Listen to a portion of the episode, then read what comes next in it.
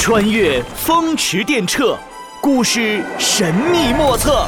来，快跟上！很冷很冷的冷知识。哈哈哈哈哈哈闹闹，你这笑声也太魔性了，天花板都被你震塌了。闹闹在积木楼里帮着诸葛乔治整理一零一教室里的旧书。这个武士竟然姓死，叫死不了，结果一出来就挂了。这有什么？咱们宝岛台湾的姓氏更有趣，姓真、姓假的都有，用在你身上就叫真闹闹、假闹闹。闹闹一听，扑哧一声大笑起来，刚喝的一口水喷了出来，喷得诸葛乔治满脸都是。哎，闹闹，哎呀！诸葛乔治赶紧把脸擦干净，而闹闹笑了好一会儿才停了下来。哎呀，这只是冰山一角，台湾古怪的姓氏可多得很呐，超乎想象哦。还有什么？说出来，让我再开心开心。干脆带你去上堂课，你就知道台湾有哪些古怪的姓氏了。能不能顺便再去下日月潭？日月潭是我国台湾省最大的一个湖，它在台湾省中部的山区，那里群山环绕，树木茂盛。诸葛乔治掏出时空怀表，启动了时空机，开启银河之门，穿梭时空要塞，起！时空机变成时空舱，带着两人穿越时空，来到了清朝时期的台湾。落在了一所学堂旁边。诸葛乔治拿出魔法手杖，挥舞道：“魔法手杖，光芒万丈，变！”手杖发出七彩光芒，照在两人身上。闹闹瞬间变成了一个学生，名叫第五闹。他跟在几个学生的屁股后面跑进了学堂。只见学堂里挤满了学生，一个个欢蹦乱跳的。哇哇，好大的学堂啊！这时。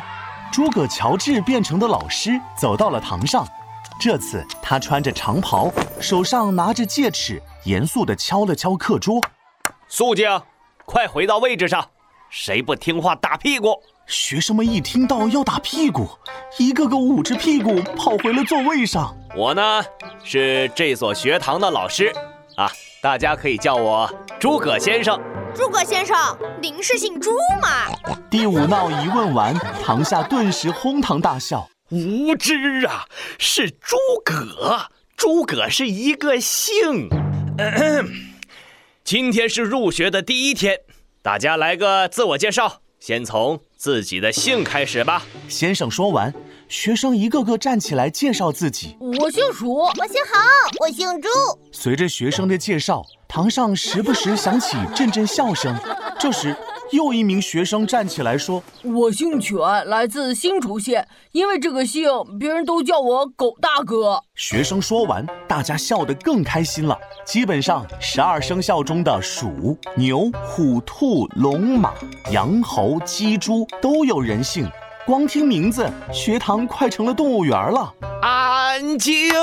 诸葛先生敲了敲桌子：“我们台湾的居民基本都是从大陆迁徙过来的。”大陆那么大，人口那么多，所以到台湾来的人姓氏自然就是形形色色，各种各样。哎，那诸葛老师是不是还有一些古怪的姓氏，跟我们说说呗？嗯，那是有的，比如甲乙丙丁是非真假，A 呀 U 巴 No 哇吼阿嘎这样的语气助词也有人姓哦。对了。这位同学，你姓什么呀？哦，我姓第五，来自台北。第五闹一说完，大家又笑了起来。怎么不姓第一呀？我姓第二，我第三好了。教书先生敲了敲桌子。要说台湾奇姓中的奇姓，当属台北的第五家族了。这个姓可是有两千多年的历史呢。学生们一听，这姓来头不小。纷纷安静下来，认真听。据说秦始皇统一中国的时候，齐国皇亲结伴逃亡，到郊外清点人数时，只剩下八个人。